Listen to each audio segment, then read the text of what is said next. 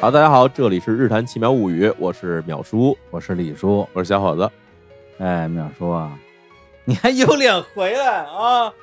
我们在北京天天啊，看着你在网上发微博嗯晒美食，嗯，我这不回来你就支棱不起来了，是吧我那真支棱不起来了啊！你在成都吃美食，我们在北京天天挨骂，嗯啊说日坛公园今年的节目啊下滑的不行了，是呢，谁说的呀？好不那好好多人说呢，啊真，的都都被我拉黑了，都拉黑了，那可不是吗？你咋这么狠呢？都是你的粉丝，都说我的粉丝，对啊干说得好，大家干得漂亮，对啊，说去年啊，这个日坛公园有淼叔，有小史，有谁谁谁，哎今年怎么都没了？嗯，我说你问我，你你问你问他呀，不是我们不是被封杀了吗？ 你滚，不是被你们官方给雪藏了吗？？你看你丫几月份去成都的一次？ 五月份吧，五月份，啊然后现在十一月了，啊，半年，半年时间，对，在北京就见不着人了。不是因为很多事情啊，安排嘛，对吧？啊你要去成都，你要做一些事情，要吃一些好吃的，啊，你要去看一些美景，一吃吃半年，一看看半年，祖国大好河山，你得体会一下。活嗯这么大岁数，你不能没经历过，对不对？呃，是，对吧？嗯，人这么不能只有这个远方诗歌什么的，哎必须得还得去吃远方的火锅、远方的串儿嗯串儿、远方的烤兔子，必须得有这些东西。我去，然后就乐不思惊了哎，乐不思京，这对北京有什么可撕的，啊， 对吧？堵车，空气那么肮脏，对吧？一些接着说龌龊的人和龌龊的事儿哇？，什么玩意儿啊？ 说谁呢？对，给把把你嘴给你缝上，应该的。嗯嗯，对啊，你在四川待着人就特别舒服，你知道吧？啊空气也清静，风景呢，其实跟北京相比啊，我先说哈，北京跟四川相比起来，地理环境其实很像，因为哦都是平原地区。而北京周边，我们知道北京差不多两面环山，这四川那成都这地方基本上也是两面环山，嗯，但是呢，它跟北京不一样在哪儿呢？它人家青山绿水，哎然，后这个北边儿山边上有这个都江堰，下游各种小城市啊，有吃羊汤的，有吃兔子的，有吃火锅的，啊，什么都有。在北京这边你什么都没有怎么呀？我我们周边也有青山绿水，我们门头沟啊我们对啊房山，我们有延庆，我啊们周边都是那对啊，个什么炒肝儿、包子、爆肚达儿木庄啊啊，南木庄就这个。嗯，实在话说啊，就是作为一个北京人去成都以后啊，其实嗯最爽的一点就是你感觉起来，成都跟北京有很多地方很像，但是有嗯很多地方是那种加强版北京。哦不是你不是说北京小吃好吃吗？呃，这谁说的？这这不是做节目 不吗是你说啊的这不呀？是这呃做节目，你必须得说呀！你不说这，你 你怎么上节目呢？你在这说北京小吃不好吃，那不就流于大众的一样的观点了吗？嗯嗯你必须得说点让人喷你的话，你知道吧？这成都那边跟北京是真不一还样说呀？啊嗯谁 成要都是真好吃、啊 谁，要听你说那的？是真好吃对啊！你就是为了做节目硬说的，而且其实我跟你说，就是你作为北京人到成都也特别有意思一点，就是成都这城市跟北京很像，嗯它也是一环路、二环路、三环路这么盖起来的。嗯很多这个街道也是横平竖直的，就是你在北京那边，你不是跟人说，呃从那边往北走，再过俩路口，你再往右一拐，哎，就到了厕所了，跟成都是一模一样的，全是这么哎几指路。对，虽然成都人不说东南西北啊，但是嗯北京人到那以后转不了向。对，啊跟你去什么天津、上海这种地儿不一样。四川这地方，它确实留人，呃，不是刘咱仁所谓叫什么“少不入川”嘛，哎趁自己还没老的时候，再去一趟这个四川，看啊到底为什么不能入，是吧？呃不是，问题是我以为你已经挺老的了，发发现还是不够老。 还年轻点，儿，主要是对，还得趁着自己最后这青春还剩的时候呢，嗯哎，去试试看。我就不信我出不来，就去试试，我就不信 了。你们聊的都他妈什么玩意儿？这果然就没出来，半年了，出来了，你看，回来了，在北京这儿给你录节目来了吗？不是你就不走了？呃，咱还早啊，哪儿能不早啊？那边哪儿能割舍得下呀、这精神故乡，对吧？背井离乡，在北京待着，其实跟你说啊不是很舒服，你知道吧？嗯，空气也干燥，像我们这样的皮肤，你要起皮儿，嘴唇也起皮儿，哎受不了这个，你知道吧？太干了是吧？北京主要是又干又冷，受不了，嗯，难受。对，但是乡音啊，北京咱有乡音啊，呃，北京话也不行，这嘴里老跟韩一热茄子似的，说半天都听不懂。好一说话说啊哪儿的呀，完了见我们啊，就这个，这 这不是你吗？你看我这一口纯粹的川普，对吧？哎呦，就川普都下台了， 川普下台下的好，行了吧，聊文聊不聊啊？开始不开始文，啊？不是先骂他十分钟吗？可以还没了，还没骂够钟呢，不是我这还骂了，五分钟。这么着吧，差不多得了。对啊，这主要是我是替大家啊，嗯替我们广大人民群众对表达一下对淼叔啊，然后一直就在节目里边跳票的愤慨哦，大家还想念我的音容笑貌是吧啊！？是废话，你不但那个日坛节目不录了，还有那你们那节目叫什么叫什么来着？物语哟，哎呦哎呦，你还想起来我们的日坛物语？哎都不知日道坛停播多长时间喽。哎呦哎，呀，我们对的啊日坛物语可能真的是日坛这个旗下啊最受欢迎节目之一是吧？哎有脸说，我跟你也不知道讲为什么就突然冒出个第一季，我问不知道啊，啊哎呀，没听说过有季这个说法啊。这主要你这个上谱的节目都得有一季一季一季的来，不嗯，能老放，老放就是小喇叭广播站了，你知道吧？ 一季一季的来，让人讲，哎呦，season one、season two，哎，这就特别来劲，你知道吧？嗯最后还有一个 final season，哎，这就特别牛逼了。嗯，对，结果第一季就是 Final Season。对， 这不可 能。哎哎呀，，我们拭目以待啊，拭拭目以待目以待啊。哎，不过说正经的，的确有我们很多听众啊，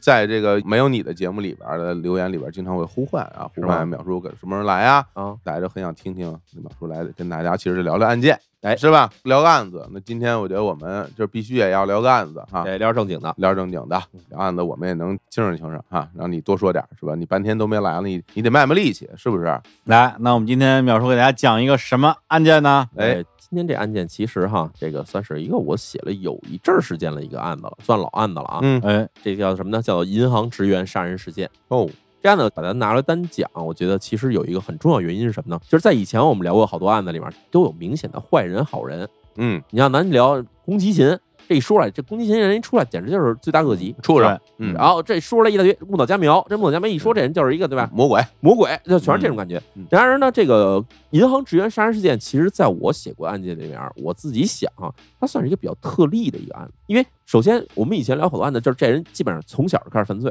是是？吧？比如偷鸡摸狗，嗯是哎然后就打家劫舍，然后强奸妇女，然后完了最后我的变成一个妈哎干成一个这杀人事件。但是这个案子不一样哈，就是咱们说的这嗯个银行职员杀人事件，其实这人开始是一个好人，哦，嗯，甚至他作案的这个过程之中，都会让你觉得说这人其实是出于善意或者出于好心嚯去做的这些事儿。但是最后最后，他还是越过了这条法律的红线，嗯，然后最后做下来这起可以说是不能被人饶恕的案件吧。哦是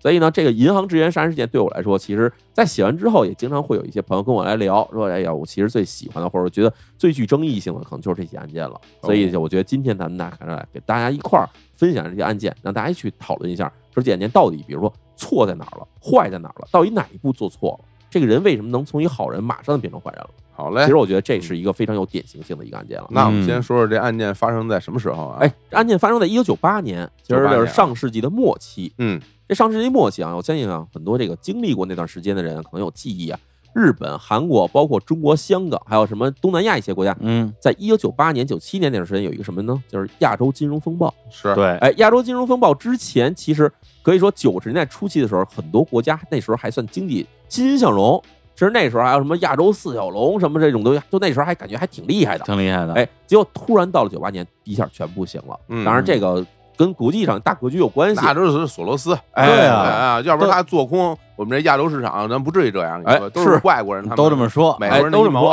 啊，美国人阴谋，啊哎嗯，但是呢，我们今天要讲这个案件，其实它跟这个外部大环境虽然有一定联系，啊，但是呢，又不是说让你觉得说，哎呀，我们一下就说到什么国际什么金融市场大鳄在这儿兴风作浪，不是这样的感觉，嗯而是你能看到一个在这种大风大浪之中的一个小小家庭或者几个小家庭之间的产生一些矛盾，这种矛盾最后导致了这种悲剧的发生。那咱这案子从哪儿开始入手呢？从日本战前开始讲哈，我的好嘛妈呀哎，往前推个七十年。你怎么不从石器时代开始 讲，讲日本战前开始讲？今天咱这个案件肯定有受害人，也有这个作案人。哦，嗯这受害人哈是一对老夫妻，老头儿叫什么呢？老头儿叫福田次郎。福田次郎是一九二四年出生于日本九州的鹿儿岛。嗯，二四年大家知道，那时候其实日本还在战前时代。对，是哎，福田这一家的人呢，从哪儿搬来呢？是从这日本东北地区搬过来的，家里是做这种乐器的商人的。嗯，哦，哎，为什么搬到九州呢？是因为九州地方其实产了很多那种日本传统乐器。当然，这产日本传统乐器原因是因为这个九州离中国近，当时中国大陆很多这种对弦乐、管乐传到了日本，就先带了九州扎根。的确，的确，因为在很多地方，比如像长崎那边，包括佐贺什么的，他们很多人都会说，日本最初的一批瓷器、茶叶，包括你们乐器，都是从这儿进的，没错，从这儿上岸。哎，所以呢，福田次郎他爸那代人啊，其实早就已经搬到了这个九州地方，嗯，然后呢，在当地还算混得不错，因为经商嘛，还挺有钱。嗯，所以福田次郎他这父亲啊，当时在这一九三九年的时候，就想要去竞选当地的这个市议员。哟，那够有钱的，哎，想当个小官儿，但是呢，结果竞选失败，还被人给把钱全骗走了。等于就到这一代的时候，家道就中落了。哦，中落完了以后，这福田次郎这一家人只好说：“哎，咱们这一家子得想法儿活下去啊！”就把原先自己家里卖乐器那商店呢，就给关了，然后开了一个这种卖点什么古董啊、卖点杂货啊小铺子，就是维持生计。哦，哎，那时候二战期间，其实很多这个日本的这物资都是缺乏的。他要想去进货，因为那时候战争原因嘛，也不太可能能从这底下玩意儿进行进货了。所以这小摊呢，基本就是一个像地摊儿似的，卖点这种各种杯盘瓦罐啊，哎，嗯卖点什么小杂货这种东潘西，家园儿哎，有点像潘家园这劲儿。那那时候他们家还在鹿儿岛卖开这小买卖，那时候因为这升级原因，他们家其实已经从这鹿儿岛收拾的东西就搬到东京了。哦，因为东京这地方其实有一些地方，嗯有些其实现在也算是贫民窟地区，嗯就比如说在东京这个地方叫入谷，入谷的地方当时啊，很多这种没什么钱的人，要做点什么小买卖的人，嗯啊就全集中在这附近。哦入哎都没听说过在哪儿啊现在其实也在是这个上野和这日暮里之间的一个地方。哦，你要现在去日本东京去转去的话，入谷的地方其实有两类人特别多，一类是流浪嗯流汉，浪汉还有一类呢是背包客。哦，因为在当地要住旅馆，其实就是一个小单间儿嗨哈。背包客跟流浪汉没有什么区别的， 哎，啊，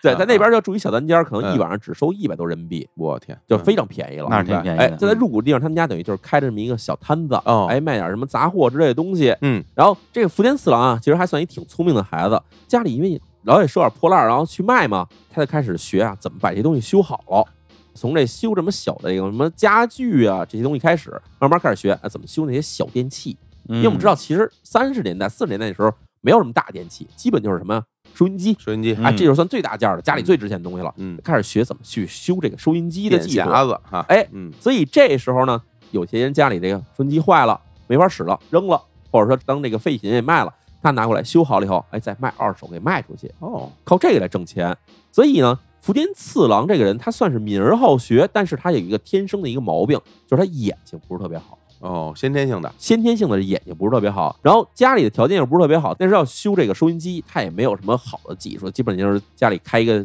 昏暗的小灯光下面，一边看书一边照着学，这样呢，慢慢的眼睛就越变越差，越变越差。所以呢，福田四郎开始意识到自己这个视力不行的时候是什么时候？一九四四年了。嗯一九四四年的时候，他觉得，哎呦，这不行，这眼睛睁开什么都看不清楚，早上起来得缓好长时间，哎，才能开始看活儿。这么严重哎，就去看医院了。到医院，哎，医生那边说说，哟，你这不行了，说你的眼睛啊，一个是先天性的眼睛上有眼病，嗯还有呢就是后天你实在是你现在这工作环境啊嗯太差了，所以你现在眼睛这个视力退化已经不可扭转了，而且你就这样下去的话，只要五年之内，你这眼睛就彻底看不见了。嚯所以这对说这个福田次郎那时候还是一小孩儿，你知道，二四年出生，这时候其实也就刚二十来岁的时候，算是一个晴天霹雳吧。刚二十出头，这小孩说过五年就要瞎了。嗯但是呢，这时候福田次郎其实还是内心算是比较强大的啊。他想说，那我这要瞎的话，就要成为一家人累赘了。嗯家里本来就没什么钱，我这肯定后面修理收音机这事儿是干不下去了。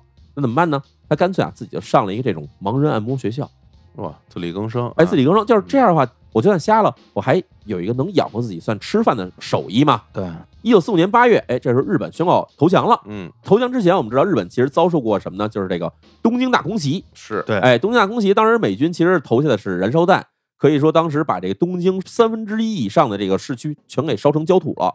然后福田家这时候其实算是就是因为经营这些什么小本生意什么的，手里攒下点钱，而幸而呢家里也没有受太多灾，就是说把这些钱拿出来说，干脆啊把咱们家附近那烧毁的这个空地嘛，咱给买下，咱自己盖房。哦所以这时候福田家呢，就等于是买了一块地下来，然后盖了一个小二楼的这么一小房儿，嗯一家人就全搬进去了，等于说因祸得福吧。虽然东京全烧了，但是呢，因为烧完以后地价便宜了，对，二战之后这战争导致的这地价也是等于暴跌，嗯所以这家人一下呢住上新房了。嗯住上新房之后，其实还有另外一个事儿是什么呢？就是当时日本这个二战之后有大量士兵啊是不断的复员回国的，呃对有一部分等于是当时就直接撤回本土了。对当然其实我们还知道还有一大部分人是什么呢？就是被关在战俘营里面，苏联扣了一部分，美国扣了一部分，是逐步后面几年时间发回日本本土的。那这些人呢，其实回到日本本土以后，有好多人身上是有战伤的，嗯呃战争中受到伤害啊，什么致残之类的。所以之前这福田次郎不是学了那个按摩手艺吗？啊哎，反而在那时候突然可以派上用场了，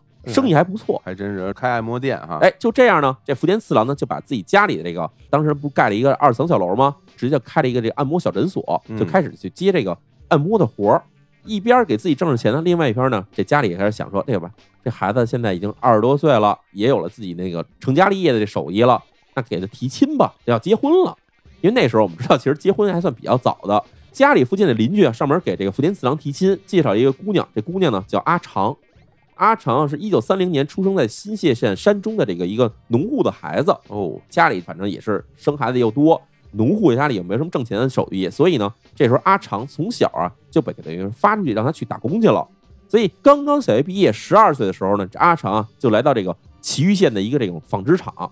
那个时候你想知道，日本因为战时的时候，其实很多军备时候是需要那种织衣服什么这些东西。结果呢，到十五岁这一年啊，日本宣布投降了，这时候工厂直接解体了。工厂一解体，阿长也失业，怎么办呢？又开始去东京啊，投奔了之前在纺织厂认识的一朋友。嗯，这朋友呢，认识一家这非常有钱的人，然后家里正好需要女佣，就把阿长啊介绍到那家去当女佣去了。阿长在当女佣这段时间里面呢，又在这家人里一边是给人干活，另一方面在这家人开的一个小裁缝店里面呢，就学会了一些这裁缝手艺，算是有手艺的一个人。嗯就这样，阿长呢，因为他其实从小我们知道，他就从这个家里出来打工。这纺织厂工作其实是挺劳累的，纺织女工啊，大部分都有这么腰酸背疼的毛病。是阿长本来这自己脊柱就有点问题，所以从小就落下了一个病根儿，就是他这个后背、脊椎这块儿其实是很大问题的，哦慢慢就腰有点开始那种行动不便了。腰不好，哎，就这样，你看这边这个福田四郎呢是个盲人，哎阿长呢有点这行动不便。哦，那他们当时认识时候，次郎已经失明了，对是，吧次郎那时候其实已经失明了，哎呀然后阿长身上又有点残疾吧不，容易哎啊，，咱俩人在一块儿这个相亲呢，聊得起来，觉得还挺合适。嗯，因为什么呢？两个人都是那种积极、健康、向上的那种人，虽然说身体有点各种不便吧，但是呢，还都有点算是成家立业的手段，能挣钱。嗯，所以呢，这两个人啊，很快相亲成功了，就开始准备要结婚。结婚之后啊，这个次郎依然啊还是干着这个按摩店的工作，然后这阿长呢，在旁边呢就开了一个这种小裁缝店。啊，两个人呢，就是等于都接活儿，一个是干裁缝，一个呢干按摩。嗯，这小日子干的还算不错哈。然后呢，几年之后啊，这阿长就给这次郎生下了一对儿儿女，算是一个其乐融融的小家庭呢就成立了。挺幸福，哎嗯，咱们这么讲着哈，这时候是五十年代末期，嗯一晃过了二十年，哎一下就到了七十年代末期到八十年代了。啊嗯，中间我们知道这二十年时间里面，日本是一个快速成长过程的。对，五十年代末期，其实跟那时候日本还算是刚从这个战争的废墟上重建，嗯，但是到八十年代的时候呢，其实日本当时已经成为这亚洲可能算是生活水平最高的国家之一了。买下全世界那时候，啊哎，那时候日本一下对吧，就有很多政治上原因哈，比如说什么日元跟美元之间的这个比率问题，对对还有日本自己的什么政策问题。当时日本变得非常有钱了。是，到了这个七十年代、八十年代末期的时候，随着这个人民生活水平的提高呢，人的这个生活习惯就改变了，就是很多人啊，衣服穿旧了、穿破了、不补了、不修了，直接买件新的。嗯就，跟我们现在其实我们生活其实很像这种感觉嘛。所以呢，阿长这裁缝店基本就没有什么生意了还开着裁缝店呢，那时候哈，啊哎呦，这俩人都多大岁数了？到了八十年代，福田四郎二四年出生的，那啊八十年代那时候其实差不多，五十多，哎，快六十岁。不到六十然后阿长呢，这时候差不多也是五十来岁，啊，所以这俩人算是老两口了。两口这生活啊，其实除了靠什么按摩呀、裁缝挣钱，这已经不算是他们主要挣钱的手段了，哦，因为儿女已经长大了。这时候两两口呢，花销也没那么多。突然啊，来了一事儿，嗯，为什么呢？就是当时东京啊有这种大型的这种开发的进度，啊，房地产房地产开发，我们知道这个肯定有一个老城区翻新的过程。嗯是，现在我们有时候去东京，其实还能开始看到它一大块一大块的在改造，嗯，当然不像我们国内是那种一改造好一大片城区全改造，东京经常一小块一小块的改造。嗯，到了这八十年代这时候呢，正好赶上了这个福田次郎和阿长家里这块地啊，被一个这个房地产开发商给看上了。好事儿啊，哎，看上了以后就准备说买他们家地嘛。嗯这时候其实我们知道，经常会有一些钉子户出现，是吧？嗯，说哎吧，拆我们家地的话，我要跟你多要钱。但是呢，福田次郎跟阿长这俩人啊，算是比较老实的人。嗯，人来了说我们拆迁，说要买你们家地。福田次郎跟阿长这人俩人一合计，说儿女也都长大了，这马上成家立业就搬出去住了。咱老两口呢，在这儿住着，这房子确实也有点小。嗯，人家拆迁说给多少钱呢？说给这个一亿日元，这不老少一，亿日元，你知道合多少八钱十年代啊，一亿日元在那时候差不多合这个一百万美元，嗯那，差不多搁人民币的话，可能得小一千万人民币了。哇 太很多多钱啊了，哎一人小一千人民币太多了，当时这阿长跟这福田四郎俩人这夫妇一合计说，咱不如拿这笔钱，咱搬到郊外，嗯搬，到郊外咱买一带院子那种大房子，好啊，这样咱住着也也舒服点儿，还能留下点钱呢。这儿女要用呢，还能给儿女用，嗯，儿女要不用，咱得存起来当养老金使。非常好，哎，嗯这么一计划，两个人啊，当时就跟这个开发商啊就达成协议，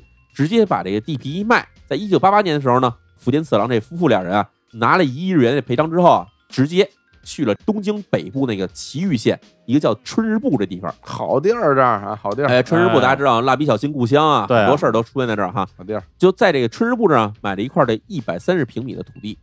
这一百三十平虽然不算大嗯，但是对两老两口来说，盖一个房子留一小院子已经足够使了。是就这样呢，他们就把这个新的房子建了起来了。建起来以后，他们不是有一对儿女吗？这女儿呢，当时已经嫁人了，就住在东京市内。然后儿子呢，一家四口，当然儿子也结婚了，但是还有孩子，然后就也搬到了春日部这儿，嗯但是没跟这父母住在一起，是在父母附近的地方也弄了一套房子，等于是一家人啊，就从东京啊搬到了埼玉县春日部这地方来了。嗯，搬过来之后啊，这老两口买地完了还盖房，手里还剩多少钱？还剩六千万日元。我天，这六千万日元其实也也是一大笔钱啊，嗯说这钱咱们使呢，说按照当时计划，咱就把它给当成养老金，咱就存银行里，因为这咱岁数也大了，也不懂那些什么投资理财这些事儿，不买什么其他资产了，就存钱，存成定期使用。嗯，存起来以后，过了又过了四年，到了一九九二年，九十年代初了，福田次郎的儿子一家人呢，从这崎玉县这春日部这儿呢就搬走了，搬到仙台去工作去了。所以最后在这个崎玉县春日部这地方，就剩福田次郎跟阿长这一对老夫妇在这儿住着了。嗯住着这老头儿老太太俩人呢，其实也是算闲不下来吧。这老头儿呢，平常还得把家里这个地方开出一块这小的按摩区域来，找点儿这老 主顾，还呀找人来上来按摩。然后这个阿长呢，也闲不下来，哎，就从这街坊这儿呢收点这种零零碎碎小活儿，干点这种针线活儿。嗯，其实人老了老了，干这些活儿不会挣钱，就是为了排解生活压力，但是就是解闷儿。能理解，能理哎解。你想他那时候银行存着六千万日元呢，他们不缺钱花，哎嗯找点事儿干，嗯就找公司当保洁阿姨去。啊哎，有这样的，所以你想哈，嗯咱们说这个一九二四年和一九三零年出生的福田次郎跟阿长这对夫妇，战争之前这日子算是过得非常苦的，但是经过这几十年的打拼，日子算是越过越红火。一双儿女都分别成家，自己呢手里还有大一笔存款，还有这个小院儿独门独栋，非常好啊嗯这，日子算是过得挺滋润的。，对，但是呢，就这样生活啊，在一九九八年七月二号这一天啊，突然一下彻底画上句号了。哎呦，这是发生什么了呢？那是为什么要说画上了句号呢？嗯这时候我们要开始介绍我们这案件中的另外一方哈，就是作案者这边了。哦，作案者名呢叫做冈藤辉光，是一位年轻人。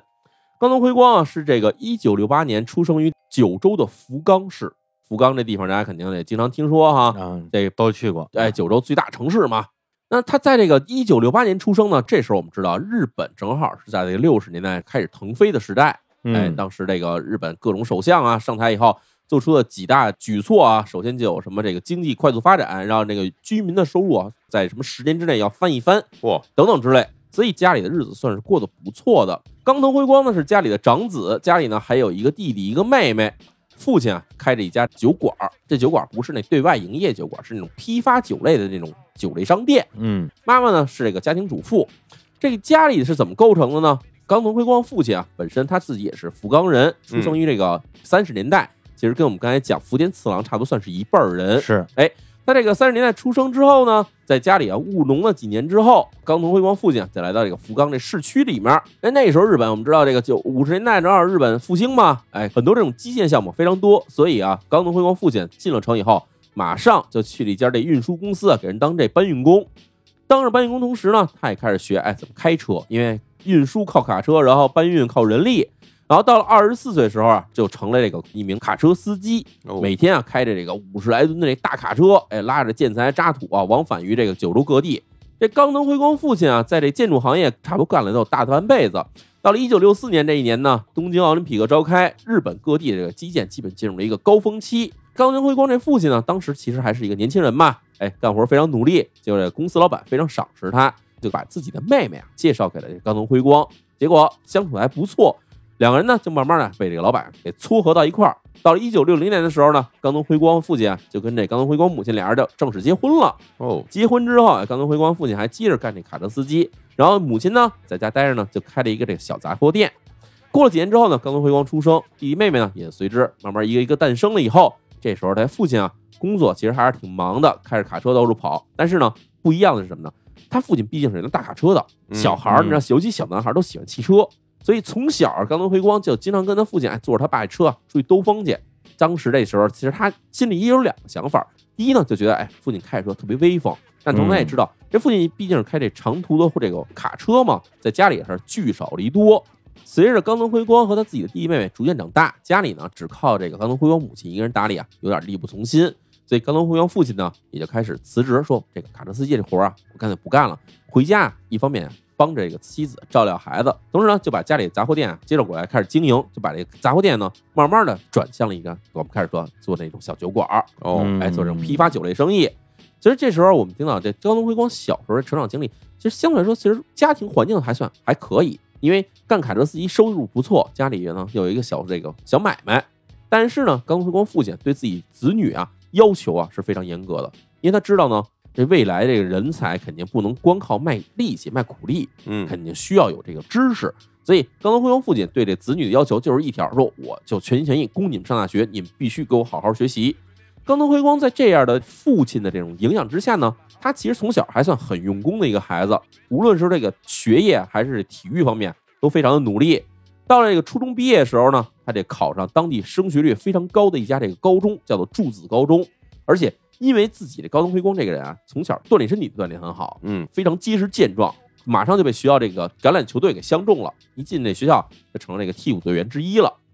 我们知道这个其实日本这两年啊，嗯橄榄球在国际上开始逐渐出名了。我记真着的应该是差不多可能在五六年前吧，日本的这个英式橄榄球队啊，说第一次击败了著名强队新西兰队。哦因为我们知道这英式橄榄球跟美式橄榄球不一样，美式橄榄球是穿着盔甲大壮在那儿撞，对对对，但是是英式橄榄球基本没有护具的。嗯，他们也有一个什么是世界杯这种东西，嗯就全是英联邦国家，什么澳大利亚、新西兰，对，然后新西兰好像因为它有很多这种原住民参加毛利人呃毛利人，然后所以他们那队很强。对我记得几年前啊，日本说第一次击败了这个新西兰，然后结果日本全国现在哈、啊说橄榄球是一个热潮，那很厉害 呃，啊，很厉害。但是在当时冈藤辉光上学的时候，其实橄榄球在日本还算是一个比较小众的运动。嗯，它主要需要什么呢？需要你这个人首先得非常壮，然后又跑得快，意识得灵活。那小伙子老师适合啊，哎呦，哎，没有小虎老师真适合这。说实话，你别看我跟普通人看起来比啊比较壮，但你嗯跟那帮打橄榄球的人一比，我就是特小一小瘦子。啊因为那些人，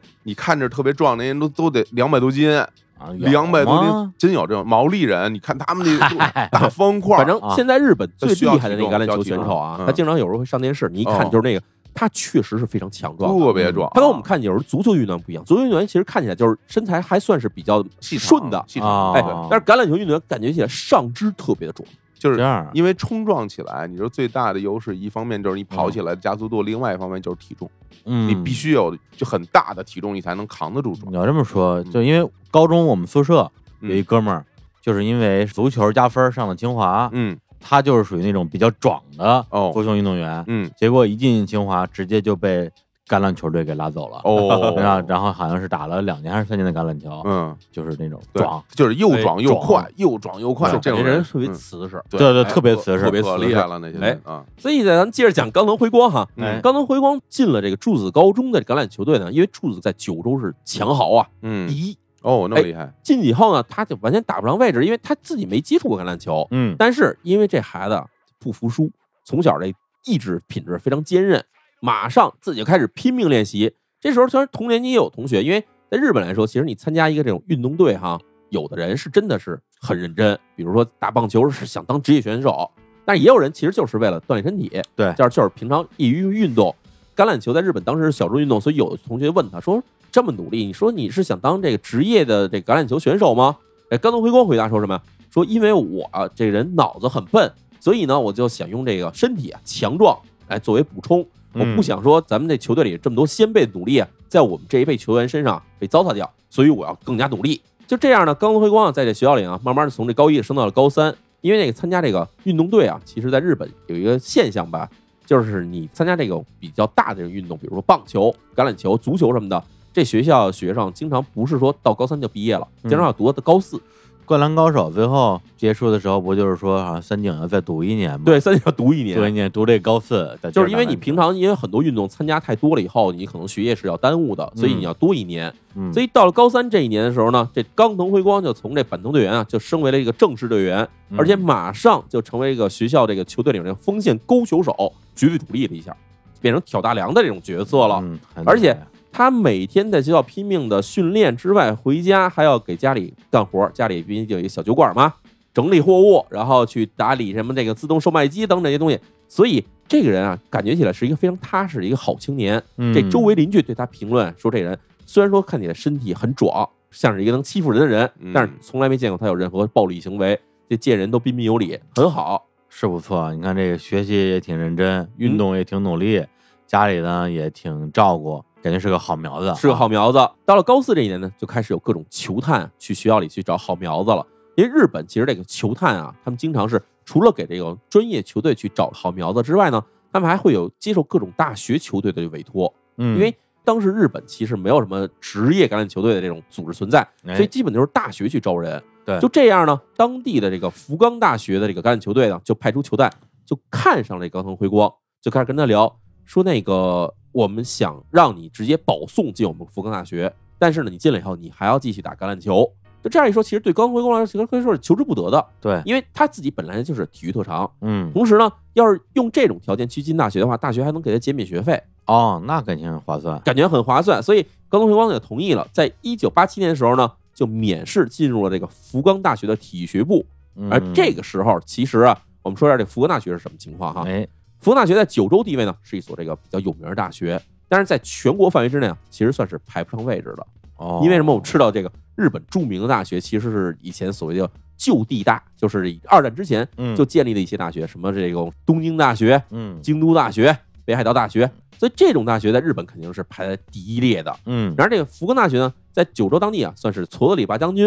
哦也是一个好学校。但是现在来看的话，福冈大学其实你要从大学毕业以后，你要说去东京打拼，我要进金融行业什么的，其实是有点难的。那你这么说的话，那整个九州是不是就没有什么真正名列前茅好大学了？就是现在有几个大学，比如在北九州有这种什么早稻田分校，然哦后，这种从东京或者好大学开过来分哦校哦，哦分校，它还是不错的。但是本地其实教育资源真的是非常有限。嗯，也很容易理解。哎，所以当时这冈藤辉光进这大学，要说现在来看的话，不是什么特别好选择啊。嗯在当时来看，有一个背景情况是什么呢？八十年代末期嗯，是日本泡沫经济最蓬勃的时候，是那个时候日本各个公司都是说拼命招人，嗯，无论是在本地日本各地开这分公司，还是去海外开分公司，都是要大量招人的。嗯所以在当时八十年代末期到九十年代初期，日本各地大学有一什么情况呢？就是你这学生只要在学校里成绩还算可以，中等偏上，你到了大三的时候就开始有很多这种公司的这种人力 HR 嗯，就到学校里来挖人了。校招哎，校招这校招不是说现在是说到大四才开始，嗯大三就开始，而大三时候还不是说我们来招聘，说你们来投简历来去我们这儿应聘，不是这样的，直接签约，因为啊当时日本的大学生是供不应求的。咱们国内是不能跟没有毕业的学生签劳务合同，是吧？哎，但当时日本是什么情况啊嗯啊？就是我们现在这公司，比如说现在就是要在中国北京开一家新的分公司啊，就是要招聘两百个人进来。嗯这两百人我们肯定不是从当地招，因为当时日本的这种产业是那种生产制造型产业，对，他去当地招的话，招不来这管理人才，肯定从本国招。嗯那从本国招的话，这些人哪儿一下招这么多？全日本各个公司都在扩招，抢不到人，所以马上进入大三。大三找着学生，觉得你不错，我就跟你说，我给你先发一年工资，啊，哎，我这一年工资就按照你现在已经入职了，我就发给你。但是你到时候你必须 到我们公司来工作。这个很多人很难拒绝啊，对啊，你现在是大学生都穷嘛，没见过钱啊，没见过钱，而你一上班以后，马上至少一个月一两万人民币的这种工资打上账上来了，哦一下先预付你一年，直接给你账上打个十几万人民 币，说你过一年到我们这儿上班了。我估计现在条件搁哪儿大家都会同意的，嗯，现在这些日本的大学生听这都得哭死啊， 绝对的。。根本就没工作啊 这个其实是当时日本的一个特例哈，我估计全世界也只有那个时代有这种情况出现，嗯所以那个时候的冈藤辉光进大学，其实根本不用担心说毕业以后去哪儿工作，他可能就是说我要挑什么样的行业去工作。我嗯们知道现在其实你说体育生毕业，其实就业范围是有点窄的体，育老师、哎，体育老然啊后师、救生员、健身教练。健身教练，哎哎，但是当时日本是什么情况？嗯，很多公司都在海外开这种分公司，日本各地开分公司，他们需要什么样呢？需要那种能够频繁出差的人。哦，对？吧？我说这个招来一人，今年开始给你泰国三个月，嗯，然后再过俩月给你派驻到这个新几内亚两个月，嗯， 然后再下边儿给你派安哥拉三个月。什好么嘛，公司啊这也哎太惨了这业务就是啊？当时日本真是这种情况，所以嗯他需要有很多人啊，你能频繁出差。啊，那频繁出差，你可能必须啊身体得好，嗯，您别一天到晚老病，比较耐压一点的。这不就是小伙子吗？嗯哎对，啊那那会儿不是全国出差那吗？这才真是到处跑。啊所以特别你看辛苦这啊案子里面，冈藤辉光在当时就虽然说他是体育生，嗯，打了得有好几年橄榄球，基是本上没有什么专业技能，但是呢，在很多公司呢看起来这是一抢手货，身体好身体好，哦哎，有一好身体，耐身体操革命本钱。啊，所以冈藤辉光在大学毕业之前呢，就已经定下来说以后去哪儿工作，进一家叫富士银行 工作，腹肌 bank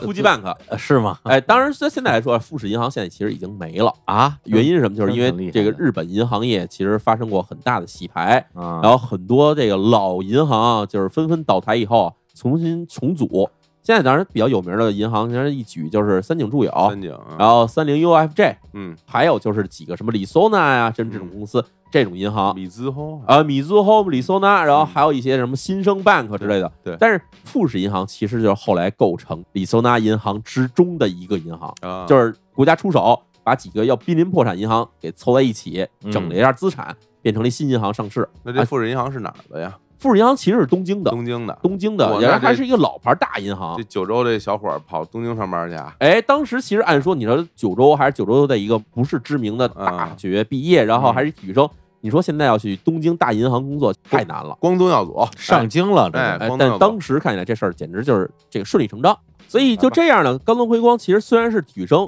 但是呢，毕了业以后就进入了这个东京的一家大银行工作。富士银行，哎，富士银行。但是呢，好景不长，为什么呢？冈藤辉光从这大学毕业的时候是一九八九年，但是仅仅过了得有两三年时间，到了一九九二年这一年，日本的这经济泡沫啊迅速破灭了。嗯，哦，先从银行证券系统就开始了全日本的迅速的一个崩溃式的恐慌。嗯，然后我们知道，银行证券这边受这种恐慌会受到什么影响呢？就是银行这边不会放贷款了，哦，同时呢，很多社会上的投资行为就迅速减少。嗯，这样会牵连到首先是很多小企业，因为嗯小企业的现金流是很紧张的。银行这边一旦不放贷款了，投资行业也减少了以后，这小企业其实就算是很难以为继了。嗯，这时候我们要说冈东辉光父亲了。冈东辉光父亲之前是辞了卡车公司的工作，然后去开了这个小酒馆儿，但是呢，马上小酒馆经营状况就迅速恶化了。这时候冈东辉光父亲犯难了，因为家里那时候刚改建了房子，还有这贷款，店铺改建也有贷款，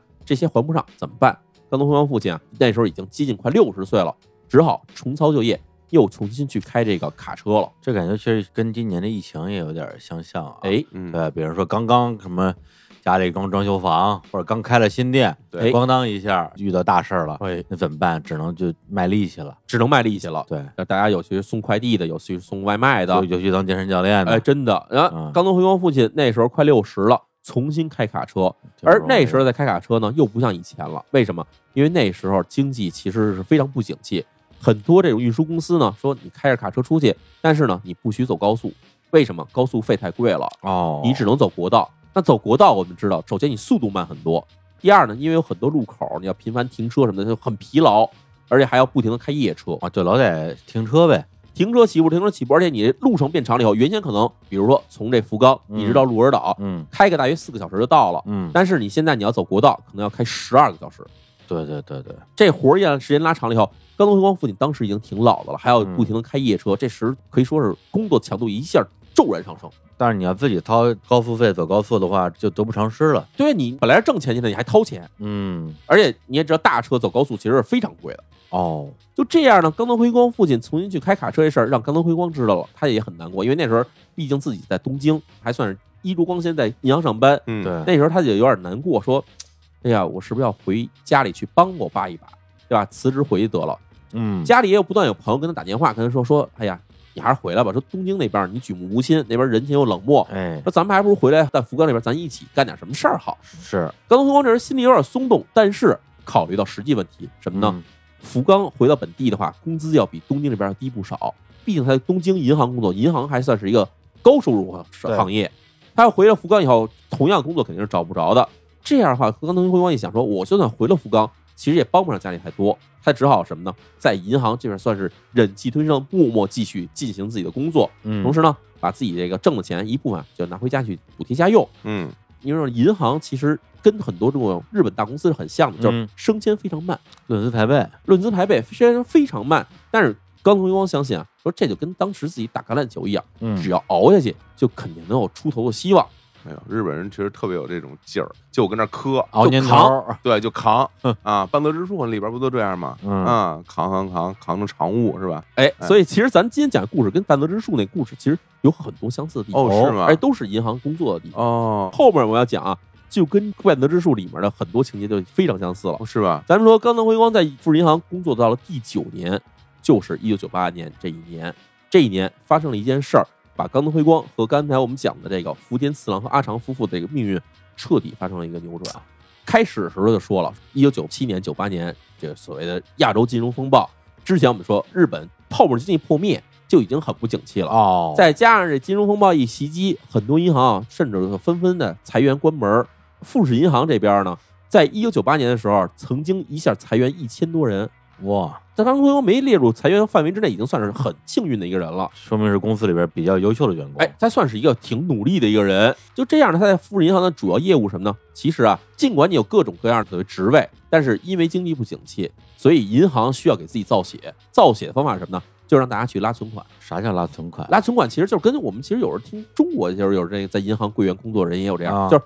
你必须每个人拉来多少存款存到我们银行里面来，哦，就是你有一个指标的。嗯你要是没有存款当底儿，你没钱往外放贷。嗯你你要往外放贷的话，你这钱发出去以后收不回来，你就算坏了。嗯，对，所以对银行业务就是两方面，就是一个收钱，一个发钱。刚刚辉光进入这富士银行之后，然后就开始跟大家一块儿先去跑这个基础嘛，就是基础业务。嗯然后因为他算干的不错，这还挺努力的哈。首先在这个东京总行工作到第四年的时候，就给派到北九州支行去了。哦，哎，北九州其实离他们家北九州算了也有点近了离。家近了，哎，干了几年以后呢，又被调回东京，到了东京那个竹之种支行，嗯就是基本上是各处调他。他从北九州再次调回的东京以后呢，就不用再去干西储找存款这个业务了，嗯干什么呢？给他发到这个融资部门了。哎啥意思？这融资部门就是我们刚才说，这银行啊要往外放贷款，哦，但是贷款不能逮谁贷谁，他要去挑什么样人可以贷钱，对，什么人可以把贷款给他，他能还上钱，还能给力气，哎，还能给利息，这这不就是半泽之树对啊，俩人他干的一模一样，就是这一活模儿一样的就是这工作活儿，就哎是，这活儿，所以刚刚龚辉光调回东京之后呢，马上就开始得接触很多这种来申请贷款的人。企业对，因为当时你知道这个经济不景气的时候，企业都缺钱，嗯，企业一缺钱，第一件想的事儿就是先去找银行借钱。对，所以这里面很多这种小的公司，还有很多个人来申请贷款，但是呢，银行得挑什么样是优质的客户，嗯，什么样的人不能借他。就这样，刚刚辉光在里面这活儿啊也算干得不错，因为他嗯还是坚守底线哈。嗯不能放的钱不往外放。就这样呢，在这个东京这边也算干的成绩也算不错。嗯到了一九九六年这一年，冈藤辉光呢就给派到了这个崎玉县的春日部支行当这个外直销售经理，哎，这就有点意思了。这个外直销售经理销售银行卖什么？银行卖的是理财产品，这其实跟那吸引存款是有点像的。嗯，就是有一些人他们拿着钱，哎，我现在钱存银行利息也不高，那我就去买理财产品。然后日本的理财产品大部分都是由这银行发行的嘛，嗯，所以他等于干的这活儿呢，就是去找这些有钱的老头儿老太太，哎，去买。您看我们这儿一个年收益率百分之七、百分之八的产品，您买我买这个，我啊老接这种电话，哎我这还不是老头儿呢，为啥天天给我打电话呃，呀？可能认为你是一个高净值客户，认为你手里有钱，行，主要你还是在外面露富了，你知道吗？哎，我天，哎呦，你把您那个个耐克鞋呀、然后阿迪达斯裤子呀，啊全全收 起来，哎，穿点优衣库。 我光着出去，所以冈藤辉光到了春日部这边儿，这时候我们看到他这个人生中啊，至少地理上跟这个前面说的福田次郎有了交集了。是都在春日部这儿。哎，到了一九九七年十一月这一天哈、春日部支行这办公室里啊，突然来了一老头儿。这老头儿啊，一进门马上咕噔就跪在地上了，两只手就趴在地上。日剧里经常看这土下座，就就这姿势，就是一个那种给人家求人的姿势。嗯哦，进来以后，直接就喊说：“求求你们救救我，救救我们公司，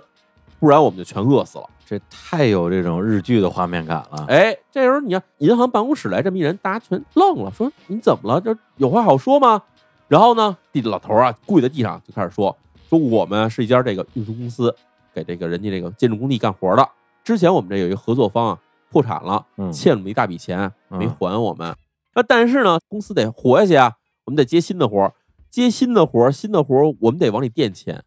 你得先干活儿，活儿干完以后才能给你结钱呢。我们现在接这活儿呢，还是一大单，所以现在我们手里没有这资金了。你要是能借我们一笔这个过桥贷款，给我们点钱，我们把这些眼下那难关渡过去，我们公司就活了。啊，就扛了一下，哎，假如要没这笔钱呢，我们公司全死了。嗯我已经走了好多地方了，走了好多银行都不借我钱，但是呢，我们又不敢去借高利贷，因为这个钱要借来的话，我们这公司基本就直接就嗯高利贷就借了就完黄蛋了，就完蛋了。对嗯所以说，如果你们要是今天也不能批准我们这个贷款申请的话，我这已经想好了，我干脆就上吊自杀算了。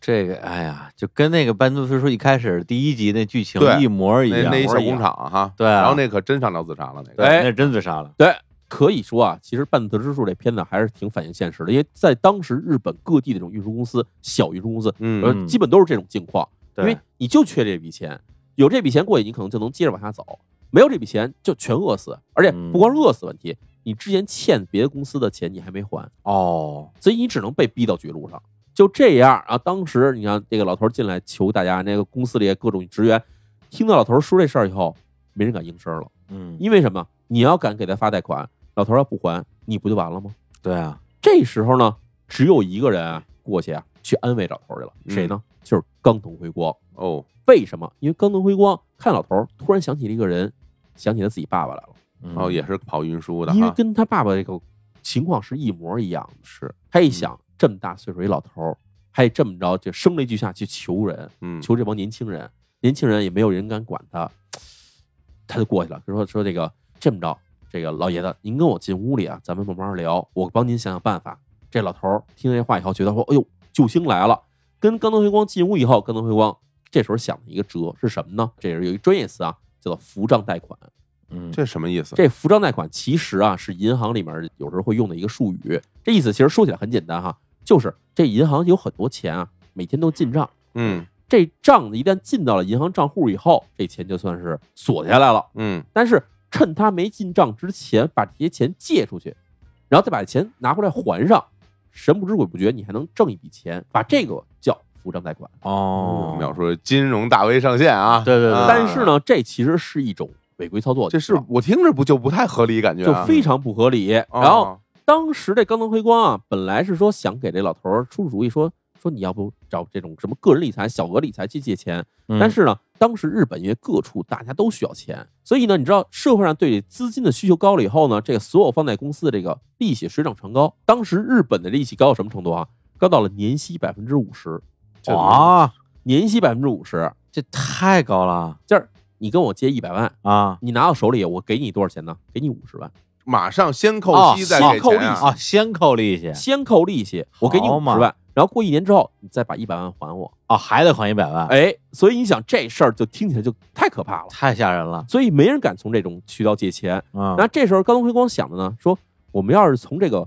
银行给你发贷款呢，那多少钱呢？其实啊也不低，百分之二十，嗯，百分之二十现在来看已经非常高了，但是在是当时日本来看，这个简直就白送一样。天哪我，这天我百分之二十，现在比如咱们普通的就什么车贷、房贷什嗯么的，啊，也就七八啊，七八到啊百分之十算比较高百的分了。之十就非常高了。对然后我们有时候啊看那个20我天哪，对，看那什么那种，咱们有时候支付宝什么的这种这种里面有小额贷款，或者你用嗯白条什么的，年化可能下来也就是百分之十一、百分之十二，这已经算很高的利率了。嗯，对这所以二十我天百哪，分之二十在当时日本来说真的不算什么，哦，而很多企业为了抢这百分之二十利率贷款，嗯会干嘛？会给回扣。哦，哎，只要你帮我把这百分之二十的这个利率贷款抢下来，那我给你返百分之一、百分之二的点返给你。好，处费，哎，好处费，你想，比如我需要一千万日元，嗯那我贷过来以后直接返给你二十万日元，这对谁来说就是白赚一样。嗯，所以很多企业都提出这事儿来了。那这是高东辉光当时想说，那对吧？这位社长，我帮您想想，说我能不能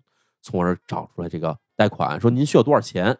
这时候这社长呢就说说我这个实话说啊，确实要金额也也不少，两千五百万日元哦，那是个大钱了，是个大钱。这两千万五百日元，江东辉光一想，这个数字首先已经超出自己职权范围了，不是说我说一百万日元我就能放给你，不是这数了。到这程度以后，我肯定要银行系统里去要走这系统的，要走这系统的话，银行肯定过不了这关，批不下来，嗯因为你这行业本来就不是能发贷款的行业，嗯，我这边要给你搞点什么小技巧，可能也很难做到。刚刚光想说，那我只能铤而走险，哦，我帮你找一笔钱，我以个人名义我借给你，听到这儿，我觉得甘东辉光啊，确实是一个热心肠。哎，这一年轻人，就他其实特别像什么呀？之前有一个动画片儿，就《超人总动员》，嗯，就是这超人退役之后去了一保险公司当一个普通的柜员，哎，然后每一次呢，只要有这种跑过来索赔的这种老头儿老太太，他一看人特可怜，一方面大声嚷嚷说：“这你这个东西我绝对不能赔给你。”一方面偷偷拿纸告诉你，你先干嘛后干嘛再怎么着就能理赔成功。哎，后来那个超人的领导就跑过去说：“为什么只要有人找你去索赔，就他妈一定能成功？”嗯，绕过我们所有的陷阱，最后成功索赔。哎，他其实就是这样，就想帮助自己的客户。想张文文，但是刚回光现在他想这主意，嗯其实算是已经算是违法行为了，嗯，对吧？吧？他想的是什么呢？我帮你找一笔钱，我以个人名义借给你，哦，利率多少？利率百分之二十，嗯，这利息我不要。为什么？因为我要搞这笔钱的话，成本也是百分之二十。嗯，哎，我比如说我现在从哪儿给你搞到一千万日元，嗯那你还我还我一千二百万日元，这一千二百万日元我也原本带利全给别人还回去，这样我从这利润上来说，我不掺和你们里面的利益啊关系，等于说一点都不为了自己，也不为自己纯为帮忙。对，然后你这边的利息呢，该给还得给，不能让人出钱的人吃亏。对，对所以对刚才光想的这主意啊，就想到了福田次郎跟阿长，为什么哦这其实有一个关系，我们之前没说，就是嗯冈藤辉光之前他不是做这产品销售吗？他就是天天跟这个福田次郎、阿长这样老夫妇来往的，啊让他们存钱哎，让他们存钱，这正好福田次郎这对老夫妇还是冈藤辉光的一个客户，连起来了也是哎老客户了。嗯哎呦，这时候冈藤辉光要想啊，福田次郎、阿长这账面上有六千多万日元的这个存款。嗯这六千多万的日元呢，它存的是定期，马上就要到期了。到期以后，按照福田次郎的这个习惯啊，是指马上再转一期定期，老年人就喜欢存定期嘛，哎心里踏实。省事儿嘛。对。但是这个刚刚回光想啊，这定期到期以后啊，假如说我能找一个手段把这钱给他弄出来，先借给这社长，然后先渡过难关。嗯，渡过难关之后，你再还给我，我再把钱给存回去。这样呢，福田次郎这对夫妇呢也不会察觉，嗯同时呢，利息呢也就按时给了他们，他们自己还挺高兴的，典型的侥幸心理侥幸心理。啊嗯，于是呢，这甘龙回光啊，先跟这社长说：“说您先回去，我想好了，到时候我给您起草一个这贷款协议，钱和贷款协议我给您带过去，到时候您签字就行了。这边这事儿呢，我来安排。”甘龙回光呢，把这个社长安排走之后，马上就开始想说，我怎么去跟这个阿长夫妇说这个事儿。嗯哎，他就等于是做了一份这个伪造的理财产品的说明书。银行有各种理财产品嘛，嗯他那仿造了一个东西，就直接拿这东西去找这个福田次郎夫妇去了。到了家里头，福田次郎跟阿长因为经常这个冈东辉光上门的，也挺熟，说你来了，哎，有什么事儿吗？是不是我们那个定期存款快到期了？哎，这冈东辉光说没错儿，而且您这钱啊快到期了，但是我现在想说您这钱要放银行里存着呢，利息太少，嗯我建议啊，您不如先试一下这款理财产品。这理财产品首先保本儿，然后呢，金额多少？金额是两千五百万日元，嗯到期以后啊，给您百分之二十的利息，这样呢，您的连本带息比原先您要存这个定期啊要挣很多钱。而且你没把你所有的钱都买这个，对吧？啊你比如你六千万呢，你还要剩下三千五百万，还你还停定期，对哎，所以福田次郎跟阿长其实这俩人啊，对这些事儿不理解、是不懂，说老两口儿手里也不需要钱，对，挣利息干嘛呀？那这时候刚辉光说：“说您放心，我这个跟您这么长时间的这个联系了，对吧？嗯我不可能骗您。对，您这个多存点钱还是好的，对吧？以后家里孩子买车啊，您还能给帮衬一把吗？反正就是算是软磨硬泡吧。嗯这福田次郎跟阿长的这老夫妇呢，也基本上啊觉得，哎，好像有道理。对，有道理。那干脆你告诉我说这个手续我们怎么办吧？这是刚才辉光说，说也不用您去办这个事儿，我这样把这个东西都拿过来了，您只要签一个这个委托书，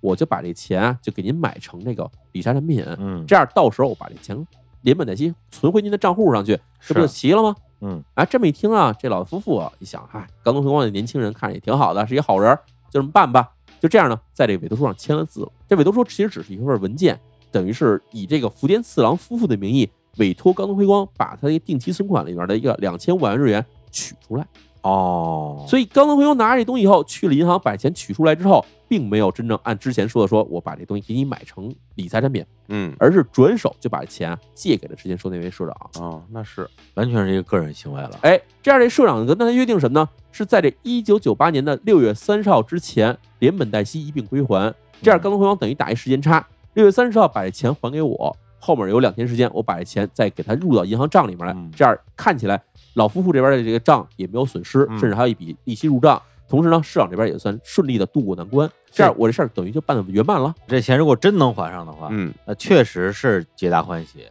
但是你知道，人啊，抱着这种侥幸心理去干活的时候、嗯干事儿的时候，往往就会出现一些疲劳。嗯，转眼啊，这时间就过去了，马上就到了一九九八年的六月三十号。嗯按照这一天的这个要求，其实是高能回光已经跟这个社长商量好了，这天你得把本金息还给我。两千五百万加上百分之二十利息嘛，哎，对啊，但是还一事儿是什么呢？高能回光这时候突然接到了银行一个通知，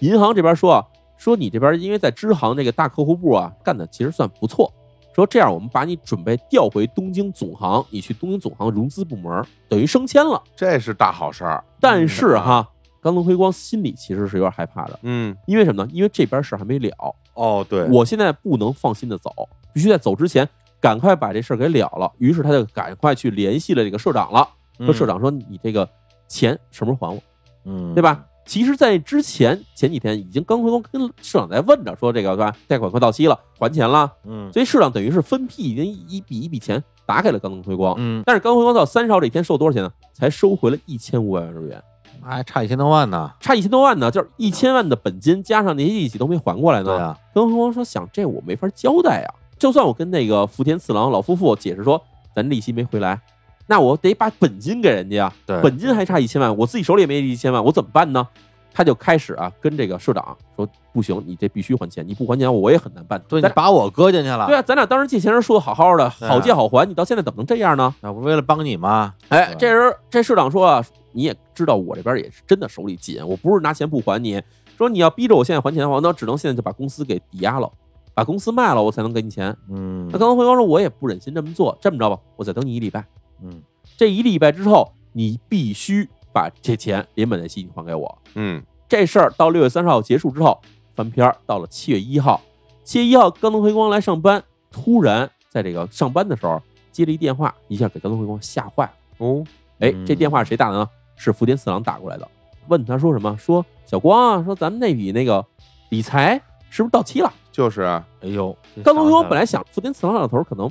不不记是着那么上心，啊，没想到老头记着这事儿呢。嗯当时冈头一光跟福田次郎签署假的那个协议的时候，嗯是哦一九九七年的十二月八号，过了半年时间，六月八号就应该到期了，但是到了六月三十号，这钱还没回来，所以老头这时候心里已经急了、嗯，快一个月了，嗯对，啊。嗯嗯所以这时候老头打电话过来，就跟那冈头回光说的，其实话是有点不客气了，嗯，对吧？说这个是不是有什么事儿？有什么事儿的话，要不然我们去银行跟你谈谈。哎，这时刚才回光说：“哟，不行不行，您放心啊，说我现在因为业务太多了，这手上啊事儿还没来得及做，所以您那钱可能还没给您打回去，手续没来得及，您再等两天，等两天时间我就给您就把这手续办完。”但是呢，福林死老头儿这时候感觉不能说不能等了。六月八号本来就已经到期了，到现在快一个月时间，你还不打回来，这我们还是去银行去一趟，咱们说清楚得了。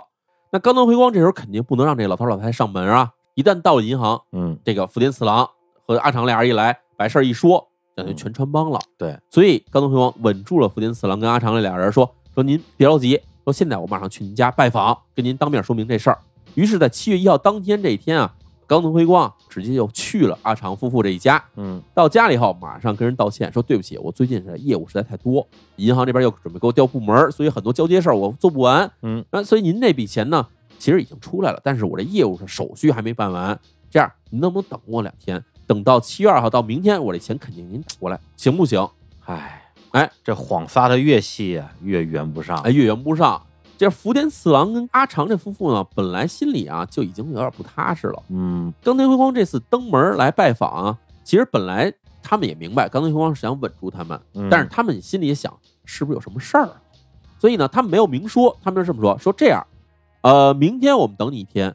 到了七月二号晚上，这钱还没到我们账上的话，那么七月三号，也就是后天，我们两个人肯定去你们银行，所以你必须保证明天这钱得到我们账上。刚回光这时候，你想能拖一天是一天吗？满口答应说没问题，我肯定给您办下来。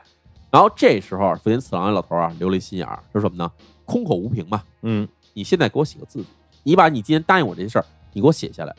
这样我到时候给你找的时候也算是有凭证。嗯嗯，于是呢，这时候刚回光就想着说，我赶快从这儿脱身，赶快去催钱。没办法，就把自己的名片拿了出来，在自己名片背面就写下了说，约定七月三十号之前如数归还理财资金和收益，总计三千万日元，就写这么一个，算是一个字据吧。就交给了福田四郎。这样呢，冈藤辉光算是从福田家算脱身了，嗯，但是出来之后啊就害怕了。为什么呢？他想这钱明天就得到人账上，对啊，到了账上后天，你想这福田夫妇俩人到了银行，嗯到这个同事、上司面前，咣咣咣咣这么一问，说我这怎么办？我这算是拿了人家两千五百万日元，算不知所终啊。那这个很有可能就我直接进监狱了。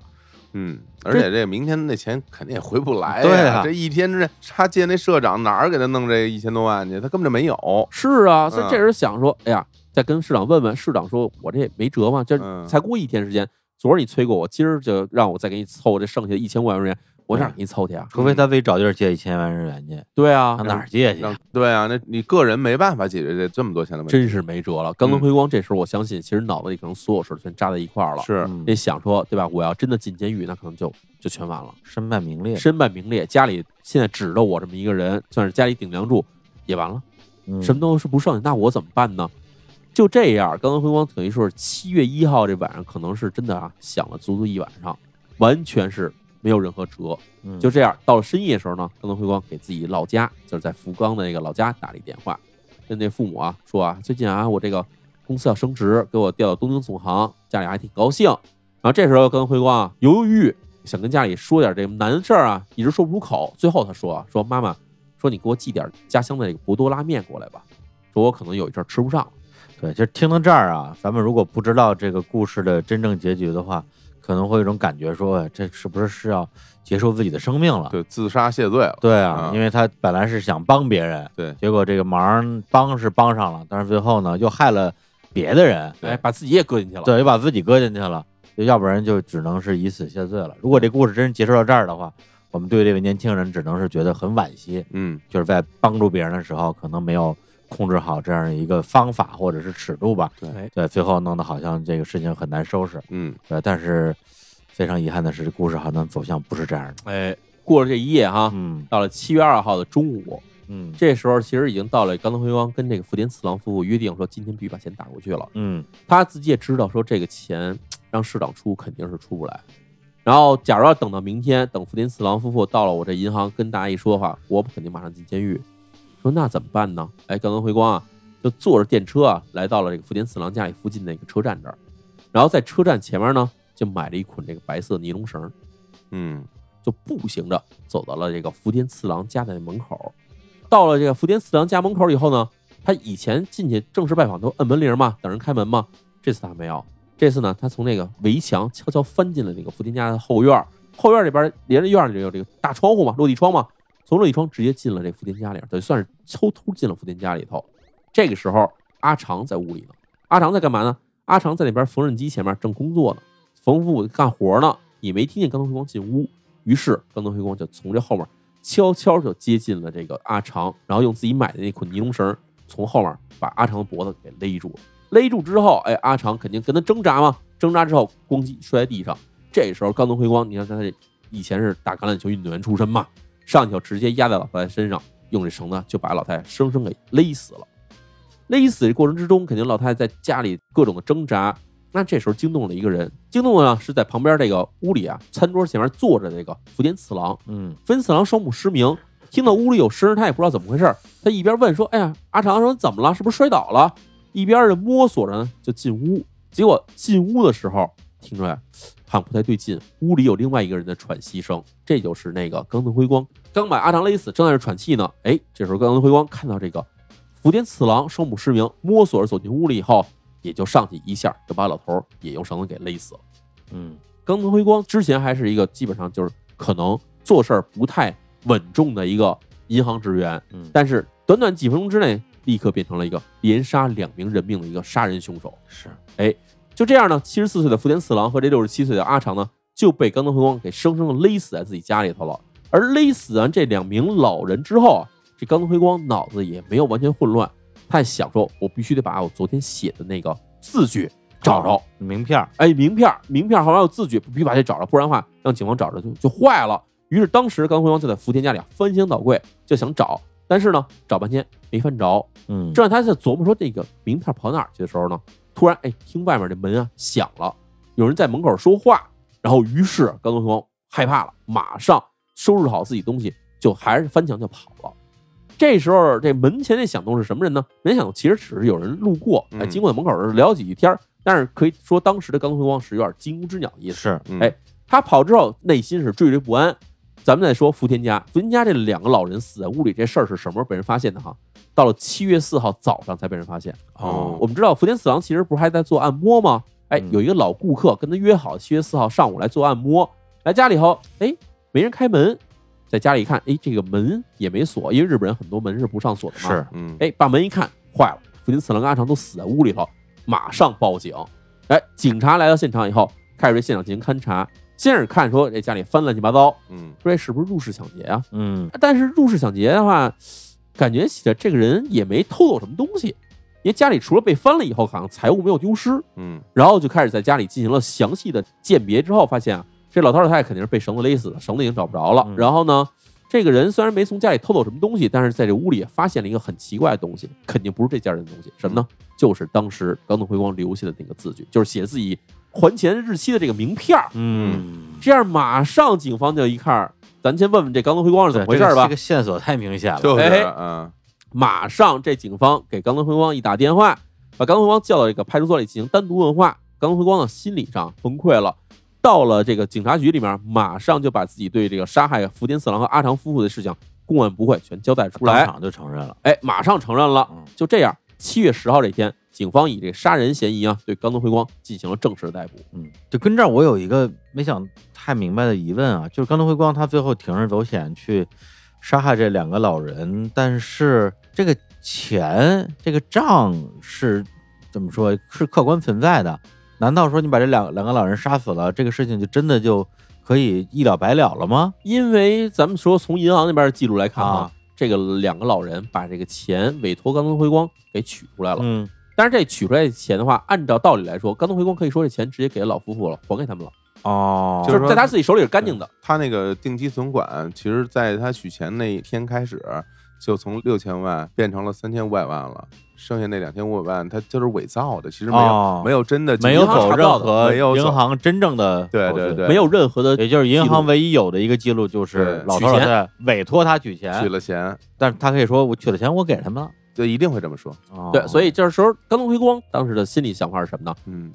这个钱我是还不上，我要为了这钱去借高利贷，我也借不着。嗯那么我干脆就把伪造买理财产品这两千五百万发生这些事儿嗯的人除掉就完了。嗯那这事儿除了他自己知道以外，只有这老头儿老太太知道。也是他甚至跟社长那边都没说这钱是从老头儿老太太那儿骗来的，嗯他说是我给你找来的钱，你到时候还我钱就完了。嗯，所以这事儿他想说，我把这条儿就抹掉就完事儿了吧。那真是铤而走险了。哎真是铤而走险，所以这个事儿可以说啊，冈藤辉光对福田次郎夫妇的这种杀害，这个悲剧呢，并没有到此结束。嗯为什么？因为我们知道这个事儿肯定会牵连很多人在里面。嗯到了一九九八年七月十号这一天，也就是警方对冈村辉光正式宣布逮捕这一天，银行这边肯定要担责任嘛，因为银行这边是以银行职员以这银行职员身份去骗这笔钱，对嗯所以当天啊，富士银行赤日部支行长就被免职了。然后冈村辉光这起案件呢，审理是什么时候开始呢？一九九九年的九月二十九号，也就是说，经过了这一年左右时间的这个调查，到了这一天开始进行开庭审理。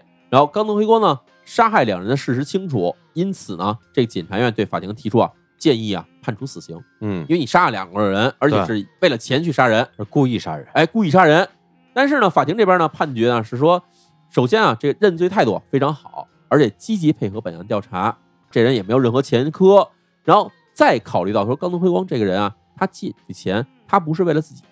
也是有情可原，是为了借别人等等之类这些事儿，嗯，全揉在一块儿看，说觉得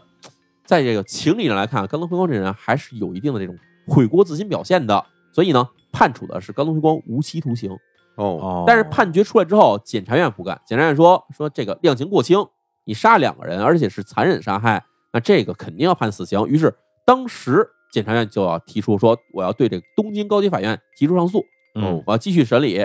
然后到了一九九九年十月三号，也就是这个初审判决出来没有几天的时候，因为这对事件失察之过，富士银行董事长桥本彻和这个总经理山本惠朗直接宣布减薪百分之三十，就是因为这事儿嗯对员工教育不利。嗯，然后同时负责这个支行管理的副总经理呢就被彻底免职，嗯哦得牵连到这些人。同时，另外一方面，一九九九年的十一月一号，富士银行这边因为当时钱是从他们这儿提出去的嘛，富士银行对这个福田次郎这个子女啊，支付了五千万日元的赔偿金。我们这银行这一侧啊监管不严，以这个五千万日元谢罪。然后上诉这边呢，到了两千年的十二月二十号呢，东京高级法院支持原判决，所以还是维持了这个无期徒刑的判决。而冈藤辉光呢，自始至终对判决毫无异议。然后家里人说给他聘请律师说说能不能给你改成更少的徒刑，嗯，对？吧？但是呢，冈藤辉光这边说我不用，说我这个人啊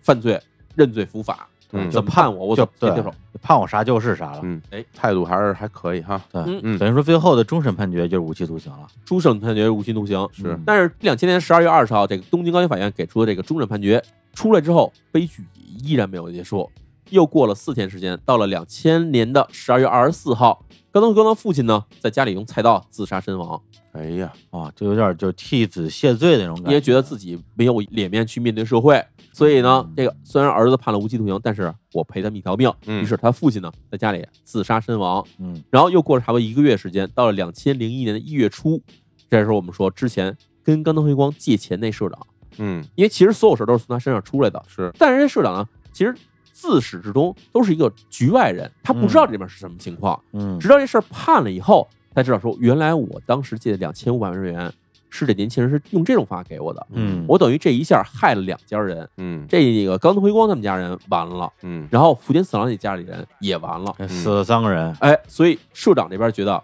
我也没脸活下去了，于是当时借钱的运输公司社长呢，就在自己家院子里面上吊自杀了。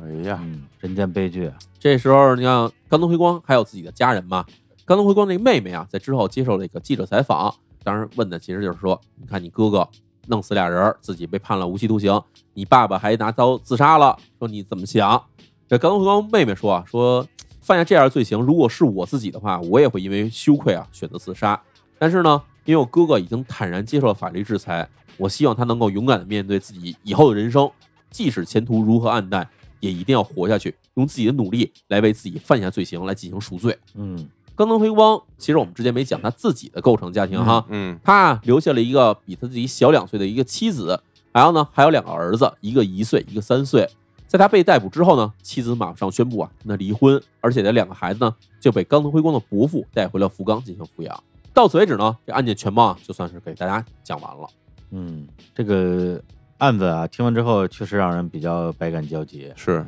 因为咱们之前讲过案子，但凡是这种比如杀人事件，哎特别是这种是吧连续杀人事件，嗯他这个也是一下杀两个人，基本上这个凶手都是可以用什么恶魔呀、哎，罪大恶极，罪大恶极啊、凶手啊或者变态啊来形容。但是这个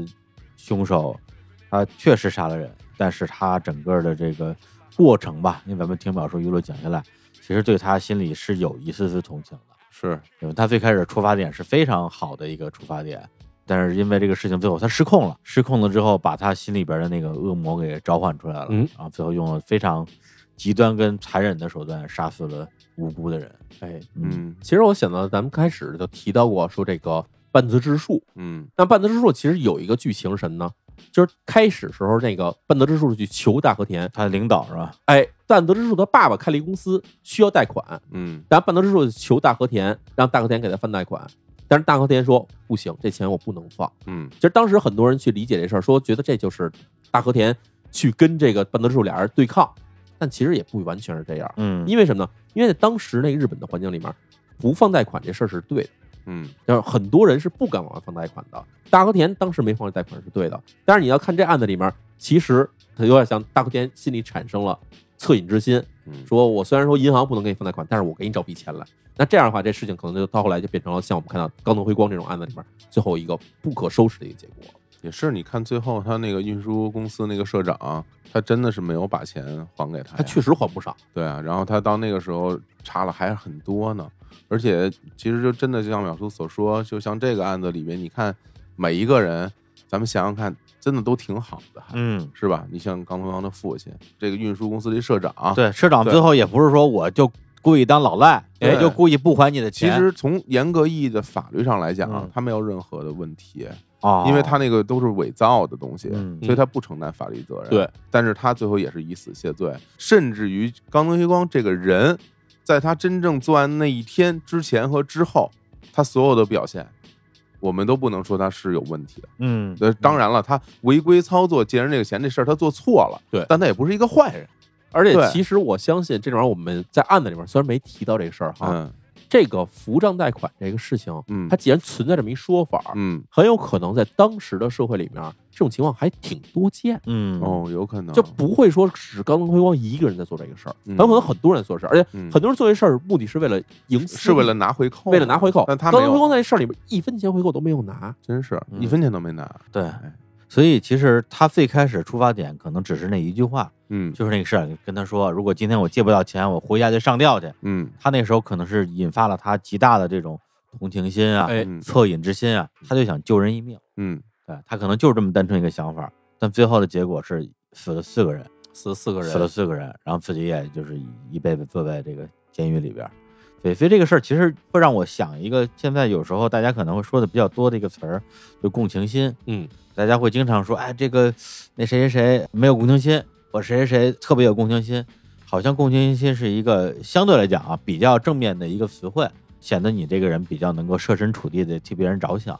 但是其实从这个心理学角度讲的话，共情心它是人的一种能力。就比如说你遇到难事儿了啊，可能火总看了之后觉得说这有什么的呀？我看完之后说我我心里我比你还难受，嗯很多时候它甚至都不是一种学习得来的能力，是人的一种天性。啊，是一种天性。其实我们会说到人呢，其实有做事儿的有动机，有的时候是利己型的嗯动机，有的时候是利他型的动机。但我们并不是说批判乃说说完全利他的人是不是就是圣母，完全利己的人就是自私。其实每个人在自己做事儿的时候，这两个动机都是同时存在的，对，也利己也利他，当然也有也不利己也不利他的，对吧？嗯损人不利己的事儿也有嗯但是肯定每个人不可能说我完全偏向于哪一方面，这事儿不是是说值得批判的。对咱要说这共情心这事儿，其实很多时候我们被激发出共情心的时候，并不是说我们可能跟谁都能共情。嗯我们有一个特点在心理学上哈，就是嗯人会因为一些特征性的东西引发自己的共情，对对对他会寻找所谓的叫做相似点。嗯比如说我们有时候见面跟人去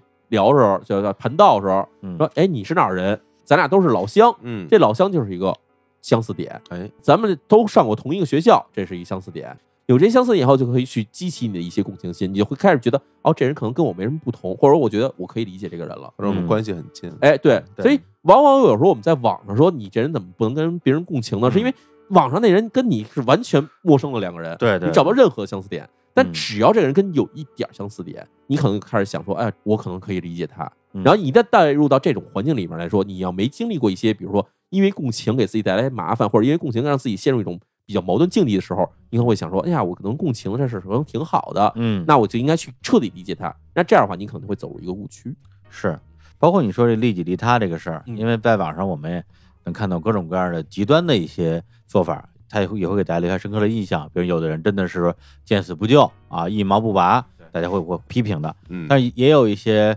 例子啊，比如说这个男的是一大慈善家，嗯呃，家里的所有钱全捐出去了，哎，恨不得老婆还在挨饿那种。自己在家吃糠咽菜，这跟现在也哎有有那样做慈的善，有这种呢，其实也会有很多人说，是吧？你做慈善之前，首先你得照顾好自己的家人吧。哎你这个是不是有点太过分了太？激进了，太激进了。嗯对，所以我觉得就是这个走极端本身也是一个问题。那同时再说这共情这个问题，我会觉得说，就这个事儿是典型的一个由善因最后结成恶果的一个事儿。我觉得善良的基因，我相信啊，每个人心里都有。嗯就算那些所谓的坏人啊，大大坏人，他也不是说这辈子一件好事没干过。对，但很多时候，当你的这种善心被激发的时候，可能真的需要有另外一个声音或者一根弦儿来绷着你，让你不要做自己能力之外的事情，嗯，就是不要做有可能这个事情会失控的事情。那包括其实之前我们最早秒叔来的时候，我们讲什么传销啊，哎包括后来就是什么什么高利贷啊，还有这种民间诈骗啊、网络诈骗，很多时候就是因为你心眼儿忒好了。对对，就前两天我们那个有台啊《葵花宝典》，一小姑娘就大街上碰见一个人说：“哎呀，我我跟你借多少多少钱，我要打车回家，然后我现在手机没电了，我回头回酒店了，我微信转给你。”嗯当时就信了，回家之后发现醒过味儿来了，又让人给骗了。对，所以很多时候实际上共情心的出发点是好的，但在过程之中，毕竟一个是社会很险恶哎，毕竟有一些骗子就是利用大家的这共情心，对我就吃你这套，包括好多那种熟人之间的诈对骗，对对，都是说，哎呀，家里遇见难事儿了，是怎么怎么着，你能不帮吗？你是觉得是是不能不帮？包括我自己遇到过好几回吧，三四回，很熟的人、朋友或者同事借了钱之后就是不还，哎，这这东西真是没法说。所以我觉得有公积心本身没问题，然后咱们心眼儿好，想帮助别人也没问题，但是多多少少还是得为自己和自己的家人着想，别哎把自己推到火坑里。甚至有时候，其实我们看到一些事儿哈，无论说是这种网络诈骗，嗯而被熟人骗了，甚至说有时候你在跟别人合作被人给坑了，有时候你会想说，哎，这人看起来挺好的呀，这人对的平常没什么事儿啊，这人是一好人啊嗯，他怎么能这样呢？其实问题在于什么呢？有一些人在做这些坏事儿，或者结果是坏的时候，他甚至自己都不觉得自己是个坏人。嗯嗯，就像咱们说传销组织，传销组织，你说每个人都觉得说我就是为了扎钱去的吗？当然肯定有这些人，但是还有一部分人觉得说我做这些事儿就是利国利民，就是帮助大家啊。他可能真的怀着一些好个心，但是最后做出出坏事儿。那其实今天讲这案子有一定相似性，就是什么？就是他其实在走一些没有被规矩给规定下来的东西，说甚至说是在游离于这个社会规矩之外的事情。他觉得我只要抄近路，我可以帮助很多人，那这样我干嘛不做呢？但往往就是因为这种事儿，其实害了很多人，也害了自己。是对，其实我通过这个案子，我自己感受最深的一点就是谎言。哎，你看它这里面就是从最初的一个谎言，到最后的这个谎言，然后最后无法收拾了。所以我是会觉得，就是当你人生会面临很多的困境的时候，你无论做任何的选择，去制造一个谎言，我认为都是最差的一个选择。因为有的时候，你这个谎言一旦开始，你可能就无法把它结束。那最后这个结果究竟是什么样的，你可能都出乎你的意料，你可能都无法控制。对。但是刚才火猛这个说谎言一旦开始就无法结束，嗯我反而觉得，仅就这个案子而言，嗯，他如果一开始啊，就脑子一热嗯啊，鼓到热肠了，哎啪，两千五百万借出去了，借完之后发现我这钱弄收不回来了，嗯，他其实有机会，哦，他是有机会，至少拯救很多条人命的。哎，他当时就是说我不能身败名裂，嗯，我要铤而走险，我要把老头老太太杀了。这时候你真的去停止你个谎言，你嗯，去认认罪，扛去住认嘛错，哎，对呃，去找银行说这事儿是我干的，嗯但是我出发点是好的，但现在这事儿实际发生了，对，那这个钱就是从法律上该怎么着呗，该还钱还钱，然后我能坐几年牢啊？嗯对对能坐几年牢啊？经济犯罪嘛，再比如说啊，嗯因为我不知道日本当时这个这个物价怎么怎么样，嗯，再比如说他如果在这个时候真的能拉下脸来跟自己的家人求助，没错，对吧？跟他爸磕头认认错，我为了帮助别人，把自己陷入到这样的一个绝境了。爸爸妈妈，你们能不能帮我？家里不行，把自己的房子抵押了，起码能把儿子救了。对而且也不会有任何人因为这个事情受到伤害。主要是当时真的他最后给家里还打了一电话，跟自己妈说寄什么博多拉拉面。德拉面嘛，其实那话基本就是在告别了。对啊，但那时候，假如他能放下这个面子，放下这些顾虑，就跟家里说自己犯错了，对啊跟家里把这钱要出来，至少这些人都不用死。对啊，其实我觉得再退一万步讲，你就真的跟那对老夫妇，你就告诉人家这事儿就这么回事儿，哎，是我骗了你们啊，了对对对对对吧？能不能再给我一段时间？对，啊或者说当时就说，对吧？要打要杀，随你们便，你就对对跟着对我。对对对对对对，人家我觉得也不会说再怎么样，你你也不至于最后把人弄死啊，对啊，对吧？我人家哎，说实在话，这个事情反过来说，咱们每个人看事儿都看得很清其实晰。对对，但是在这个事件之中，嗯，冈藤辉光在那天晚上，我现在脑子里面肯定根本想不通对这些道理。所以谎言就像气球一样对，你为了去圆一个谎言，就需要千千万万个谎言，这对个气球就越吹越大，最后就会爆炸。没错，嗯对，当他走到最后那一步，当他去车站前买了尼龙绳，当他翻进人家院子的那一刻，我觉得他就已经万劫不复了。行，那我们也是好久没有跟淼叔聊案子了啊。哎今天讲了这样一个也还挺发人深省的这样一个案子，嗯希望也也能够对我们这个听了节目的听众啊，有点小小的启发。嗯对，因为我相信我们的听众大家都是善良的，我相信我们听众里边相当比例的人可能也受过骗。嗯，哎，对我也希望说，大家看杀人案的时候，也不是说光看一个刺激，啊，希望能够从这故事里面给自己多想一想，自己人生中是不是也有过类似的情境，或者说未来有这种类似情景的时候，是不是能够真正说直面自己犯过的错误？好，那我们最后给大家来放首歌，哎啊，来结束这期的节目。好，放首什么歌呢？这首歌叫做《啊 Bill James Progress》，就是《布道者的远行》。好，就在这首歌里边来结束这期的节目。哎，对，大家那个没买那个林妙谈怪谈的，大家去去买 啊，都忘了话锋一忘了 转这茬儿都都忘 了。好嘞，对，秒叔也忘了，什么日坛物语也忘了，哎对节目也不行忘了。对，赶快打打钱打钱，大哎，家啊，对大家可以去去去买去吧嗯，啊！不知道去哪儿买，就就是微信公号里边自己扒拉扒拉打听打听。啊，打听打听对，有人告诉你。对，好，拜拜对，大家拜拜。